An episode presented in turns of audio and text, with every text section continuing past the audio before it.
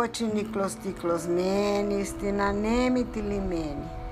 Dos ticlotsu patsu na irice, paramite na quinice.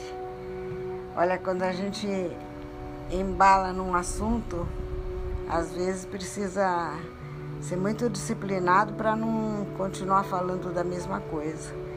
E por isso eu vou é, daqui a pouco deixar o papo de vocês falar mais um pouquinho e vou pegar o fio da meada daquele pedaço que ficou no episódio de trás, né, dizendo quando eu disse que nós mudamos para São Paulo em 1964. Vamos pegar o fio da meada agora ali dessa mudança, daquele momento, daquela circunstância política que afetou Lins, o Brasil, o mundo e no caso do papo de vocês, ele já estava com a, a situação financeira dele precisando de uma guinada, estava se des, des, é, desiludido com a política. Os filhos estavam chegando em idade de vestibulares, de faculdades. Lins é a cidade das escolas, havia faculdade sim, mas ele almejava e graças a Deus conseguiu que os filhos estudassem em escolas públicas, que eram na, na, na época USP e Escola Paulista de Medicina, enfim, eram as escolas melhores, mais renomadas e também, como é até hoje, né, as universidades federais e também as que dava para encarar, né, com situação financeira difícil. Então, esse episódio de hoje ele vai contar um pouquinho de como foi que, nós vivemos a partir dessa vinda para São Paulo, que não foi uma vinda solitária, não. Nós trouxemos o, o meu avô e a minha avó, os pais da minha mãe, da bisavó de vocês, trouxemos juntos. Na verdade, não é que nós trouxemos, nós foi um pacote que eles fizeram. Eles se auto é, mutuamente se ajudaram para poder conseguir comprar uma casinha aqui em São Paulo. Olha que comprar uma casa em São Paulo era um esforço, demandava um esforço muito grande. Era um aporte grande financeiro, sozinho o papo de vocês não conseguiria. E os avós, os nossos avós eram idosos. A minha mãe era filha única não haveria a menor condição deles virem para São Paulo sem trazer os dois velhos, os dois hieros, que eram muito queridos e que a gente nem passou pela nossa cabeça de nenhum de nós, já mocinhos, de deixar o vovô e a vovó lá, em Lins, sozinhos. Então, eles tinham uma casa pequena lá em Lins, venderam, Parece, parece, parece. Meu pai não fala nas gravações, mas passa pela minha cabeça que parece que meu avô tinha um terreno em Bauru, que ele também vendeu, vendeu a casinha de Lins. Meu pai juntou os trocos que ele tinha, parece que tinha alguma coisa do Rhodes Hotel, que foi. É, eu não sei te dizer se foi. É, ele, ele estava arrendado e tinha uma luva alguma coisa que eu não sei explicar bem, um, um aporte que foi feito a partir do, do Rhodes Hotel.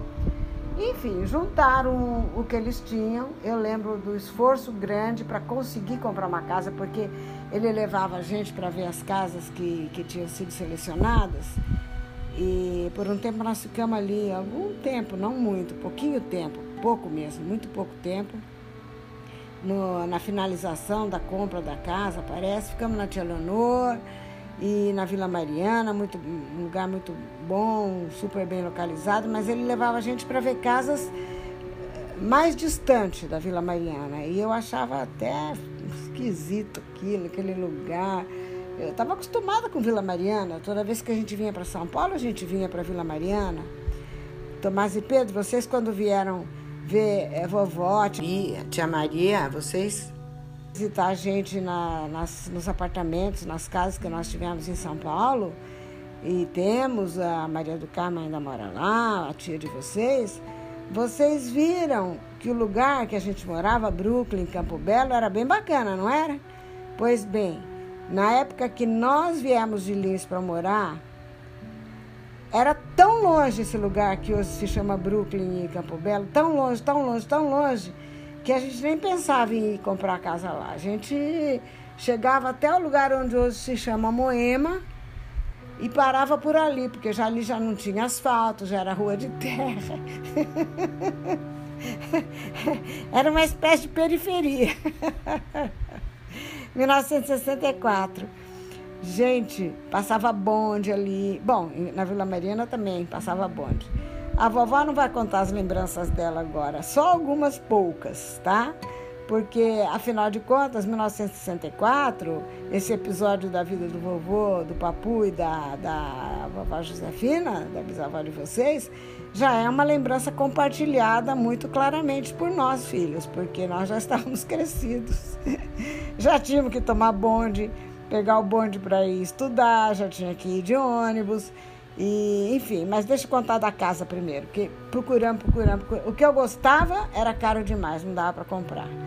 E eu que era, de certa forma, a censora né, das escolhas, porque os outros eram um pouco menores, os meninos não, não tinham muito essa mitidez de escolher lugar, a vovó queria morar num lugar bacana, já que fez o sacrifício de sair de Lins, que não, não, não sei se eu queria tanto, mas no fim eu estava entusiasmada para vir para São Paulo, sim, estudar e vida nova, né? Subverter um pouco a ordem. A tia Marina bem pequenininha ainda. Bom, escolhemos, escolhemos, escolhemos que o dinheiro dava, que o dinheiro não dava. Compramos uma casa que vocês conheceram. Você, não, vocês desculpem, bisnetos, é, netos. Os, net, os bisnetos do meu pai e da minha mãe não conheceram, mas os netos não só conheceram como brincaram. A casa da Jamariz. Nossa, quase todos conheceram essa, essa casa, né? E brincaram lá e conheceram o, o pai da minha mãe, conheceram o, o tataravô. Alguns de vocês conheceram o, o bisavô de vocês. É, o, o não, peraí, tô falando bobagem. Os meus filhos, os netos da minha mãe, sim, então conheceram. O bisavô conheceu alguns bebezinhos da família. Pronto, é isso que eu quero dizer. Mas aquele lugar deixou muita saudade. Só que quando vocês conheceram, os, vocês que eu estou falando agora, os netos do meu pai, conheceram. ai, ai, ai. E vamos que vamos. Bagunça daqui, bagunça de lá, vocês vão pondo tudo em ordem. Quando nós chegamos todos de Lins, aquela casa era uma bela casa, mas era uma rua de terra. Não era como quando os meus filhos conheceram a casa, a casa do vovô e da vovó deles, que já tinha asfalto. A minha mãe tinha que é, pegar o esguicho e regar assim a, a rua, a frente da casa, quase que toda a tarde, porque era muita poeira que entrava dentro de casa, que os carros passavam, a rua era de terra. E uma porção de melhorias que vieram depois, não havia um edifício, eram só casas. Depois virou aquilo que todo mundo sabe que é Moema hoje, né? Todos que conhecem. Mas antes de deixar eles falarem um pouco de como foi essa vinda para São Paulo, algum, alguns, eh, algumas lembranças que vão ser relatadas, eu quero lembrar que a vovó foi muito corajosa, muito corajosa. A vovó sempre foi uma mulher que viveu uh, protegida pelo marido, próxima do pai e da mãe, filha única. Ela não, não foi uma mulher que teve que tomar a frente de decisões, foi sempre uma estrutura forte, uma coluna de sustentação para os arrojos e as coragens do, do meu pai, mas ela era como se fosse a, vamos dizer, o esteio, né? não era um, uma. É, pessoa que tomasse decisões, ela tomava junto com meu pai. E a gestão financeira era sempre por conta dele. E acontece que quando nós viemos para São Paulo, gente, meu pai, não pensa vocês que ele ficou lá morando logo com a gente, não. Ele instalou a gente, ficou um tempinho ali, eu não lembro exatamente qual era a função dele, o trabalho dele, se ele estava ligado a cafeira ainda ou não. Agora me falha um pouco a memória. Eu vou procurar depois nos relatos para ver. O que eu sei é que ele foi para o Mato Grosso. Assim que nós chegamos, ele transferiu a incumbência da gestão financeira da, da casa, da família. Olha, o que eu tenho por mês é isso aqui. Eu acho que ele estava na firma ainda. O que eu tenho por mês é isso aqui. Você vai gerir isso de tal forma, fazer esse dinheiro durar o mês inteiro.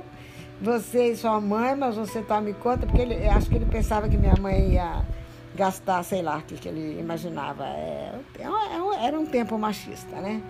Hoje não seria assim, mas não tem nada. O Toninho, o Antônio Miguel Árvores começou a cuidar e tudo contadinho. Eu lembro disso, lembro. Nossa, quanto se contava dinheiro, quanto se cuidava para não faltar, para ter. E o meu avô, a minha avó, meu avô com a aposentadoriazinha dele e os recursos ali contados e a gente fazendo todos os sacrifícios para manter a casa.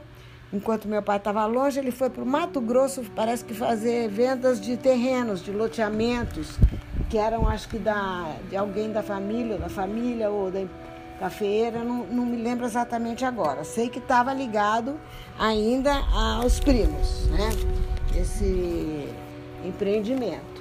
E ele ganhava comissão de venda desses terrenos, então ele tinha que se empenhar muito, porque a, a fonte para nós seria aquela, aquela aquele rendimento da venda dos do, aquelas comissões no Mato Grosso. Ele ficou bastante tempo lá, não, não lembro dizer quanto, mas ficou bastante tempo. Sabe o que é, Tomás e Pedro? Você ficar numa cidade nova que você não conhece praticamente, você nunca morou, uma cidade que você está começando a morar, enorme, tendo vindo de uma cidade pequena. Aí o pai também sai de lá, que pai sempre é uma figura, né? Parece que forte protetora deixa as crianças, os filhos, adolescentes com a mãe, que foi revelando a sua força e a sua coragem cada vez mais, apesar da saudade que ela sentia do marido, e os avós ali, enfim. Fomos tocando para frente, com dificuldades, cada um na sua área.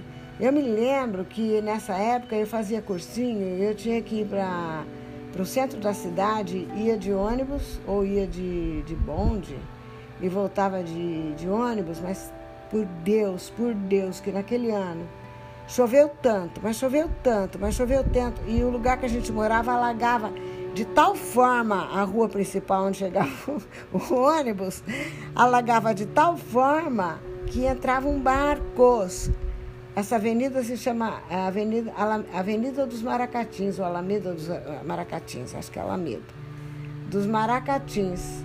A tia Marina mora até hoje lá pertinho, é uma maravilha de lugar, super valorizado, um lugar bacanérrimo de São Paulo. Agora, mas quando nós mudamos para lá, tinha canoas, canoas, os carros não passavam. É, havia períodos, dias e, e é, períodos mesmo grandes de interrupção total do trânsito, eram só canoas que passavam ali.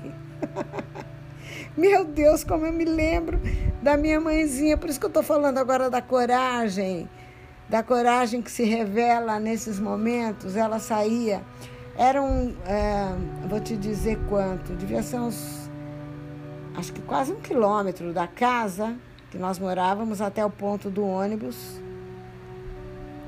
500, 600 metros, ou quase um quilômetro, mas debaixo de chuva, para ir me buscar quando chovia muito, que eu ia descer do ônibus e não tinha um guarda-chuva, não tinha levado, ou sei lá, porque cargas d'água, que minha mãe tinha que me buscar. Eu vi ela esperando lá, no ponto do ônibus, eu chegava, já via ela ali com o guarda-chuvinha, eu descia. Íamos as duas, é, atravessava no ponto que dava da rua, depois desviava para chegar na nossa casa sem passar naquela lagoa toda ali que tinha os barcos, enfim, sacrifício grande. Lutando, né? E, e com aquela coragem que acho que já vem no, no sangue, na genética, no exemplo, não sei. Ninguém se lamentava, ninguém se lamuriava, o Toninho estudando, fazendo esforço para entrar em medicina já estudando, dormia cedo, acordava duas, três da manhã. Às três da manhã ele pegava estudar até a hora de ir pro cursinho, enfim, essa parte eu não vou entrar agora, porque agora eu já vou começar a chorar. e deixa para mais para frente isso em, em outra história. Nesse momento, contar que foi o dinheiro juntadinho, né? De, é, as parcelas, é, metade do dinheiro do meu pai e da minha mãe, metade do vovô e da vovó, juntaram tudo, compraram uma casa e eles ficaram morando juntos com a gente lá. Era a casa de todo mundo. E como a minha mãe era filha única, o meu avô já botou no nome dela e do meu pai tudo e pronto. Bem, além dessas lembranças do, do, da dificuldade com a chuva, eu me lembro também que o primeiro carnaval nós mudamos no final de 64, carnaval de 65. Eu tinha aquelas lembranças do carnaval de Lins, que era uma farra, uma delícia, uma delícia, que eu não vou entrar nisso agora. E eu agora estava em São Paulo, num lugar que eu não era sócia de clube nenhum, não conhecia ninguém, não tinha amigo nenhum, não podia sair de casa, meu pai fora, eh, no Mato Grosso, trabalhando, e a gente ali, num lugar estranho. Eu ouvia as músicas pela televisão de, de carnaval. Eu sentava na. sentava na escada, era um sobrado, sentava na escada lá em cima para não deixar totalmente de ouvir a música e também para não ficar lá embaixo vendo a folia do, transmitida pela TV, eu sentava no alto da escada escutando a música e chorando porque eu estava com saudade do Carnaval de Lins. Mas tudo passa, tudo passou e aqui nós estamos contando a história e dando um pouco de risada dessas coisas, tá? Então agora eu vou interromper aqui vou deixar o papo de vocês falar um pouquinho desse períodozinho dessa casa em São Paulo e do como isso significou, o que isso significou para ele. Ele, ele ainda vai falar um pouquinho, agora quando vai começar o relato do Papu, ele vai falar um pouquinho da vida do vovô Esteliano, que é meu avô, e depois é que ele vai falar dessa mudança para São Paulo, mas está tá tudo encadeado para vocês entenderem como foi também a vida de trabalho do, do vovô Esteliano para ele ter um dinheirinho guardado a sua mãe aqui, pertinho de mim. Ela está rindo aí. E ela diz que quer ver só este, este, este livro que você vai escrever. E eu não estou dizendo para ela falar alguma coisa também, mas ela diz que não quer. Que a voz já, a gente já tem, que não precisa falar, não sabe o que falar. Então, eu, ela estando aqui presente agora, eu me lembrei, sabe, do que, de, a coisa do, do, do, do Esteliano, do seu avô, que você conheceu como foi e, um, engraçado. É, engraçado que, que, que ele, ele, você sabe que ele viveu muitos e muitos anos com, comigo, né? Viveu, acho que, quantos anos, enfim, na nossa casa? Viveu uns 16, 17 anos, nos, ficou na nossa casa. Sabe que ele trabalhou, sei lá, uns uns 30 anos, não sei quantos, com o tio Nicolau. O Esteliano foi o primeiro, primeiro, a primeira, primeira máquina que o tio Nicolau comprou. O tio Nicolau, quando começou lá em Lins, pegou um, um, um funcionário chamado Guimarães, que era como se fosse o contador dele. Lá em Lins, no depósito, que ele começou com o depósito. Depois disso, ele comprou uma primeira máquina, que diz máquina de café, de beneficiário de café, e arroz foi em Guaiçara. E o Esteliano, como era amigo dele, como eles tinham vindo junto, lá da Grécia, ele, eu, meu pai e o Esteliano, você sabe, como sempre falei, que a única pessoa que ele admitia que discutisse com ele, que falasse tudo bem que tentasse, entrasse no escritório, na casa dele, onde ele quisesse, em qualquer lugar, era o Esteliano. Ele tinha muita amizade com o Esteliano. Então foi o primeiro, o Esteliano estava fazendo tijolos lá em Lins, quando o tio Nicolau comprou a, a máquina, e como eles eram da mesma cidade, conhecidos, o Esteliano era mais velho que o tio Nicolau, claro. Então ele chamou o Esteliano de lá da, da, do forno que ele fazia os tijolos para ir lá tomar conta da primeira máquina. E ele foi lá, e lá ficou tomando conta. O tio Nicolau ia sempre lá comer uns, uns cabritinhos lá que a dona Caristula fazia tinha, hum, fazia pilar, fazia as comidas. E enquanto o tio Nicolau ia para Lins, ele ficava no mesmo tempo que hoje, já em 39, 40, ou, quando estava lá, uh, a comida só comia, a tia Nicolau só comia comida feita pela dona Caristula. Então José Ferraz, o motorista, ia lá buscar em Guaiçara a comida para ele, né? que era sempre um franguinho com ervilha, um pilar, era coisas assim. E eu me lembro então que eu que servia o tio Nicolau, que ninguém também podia pegar, ele queria que eu servisse tá na, na, na, na casa Elis. Mas também depois que a comida que eu comia, cheguei, fiquei redondo de tanto comer logo depois que eu cheguei da Grécia. É a sobra eu comentar, sua mãe está rindo agora. Esquece. E este, felizmente aplicou imediatamente aquele dinheiro numa casinha pequena, lá em Lins. E daí então depois foi vendida aquela casa e uma parte daquele dinheiro e eu vendi também uma casinha que nós tínhamos em Lins e nós compramos aqui em, em, São Paulo. Mas então ele morou, o morou bastante tempo com, com, com a gente e estava já com 102, 103 anos, mas lúcido. Agora, mas no finzinho ele já estava a dona Caristula, inclusive, também morou com a gente, ela ficou numa cadeira de rodas muito tempo. Graças a Deus, Helena, neste ponto também, eu não posso me queixar. Eu tive oportunidade, Deus me deu a oportunidade de ser útil também é, a, aos meu, ao meu sogro do Estiliano e a minha sogra, a dona Caristula, apesar que a dona Caristula tinha um gênio muito forte. E eu também. E, a Zefina está dizendo que eu também. Quer dizer, eu e o Miguel. O Estiliano era boazinho, coitado.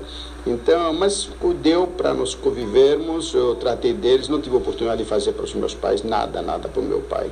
Não tive oportunidade nem para minha mãe, nem para ninguém, nem, nem para a tia Caristula, que também nos tratou como filhos. Mas quem sabe eu, por ter feito ao meu sogro e minha sogra, eu tenha, tenha assim compensado um pouco e estou feliz por isto, por ter sido útil ao Esteliane e à dona Castro na minha casa há muito tempo.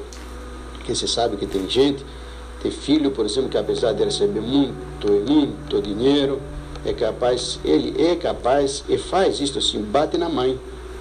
Às vezes chega a bater na mãe apesar de toda a fortuna que ele recebe, dos carinhos e tudo.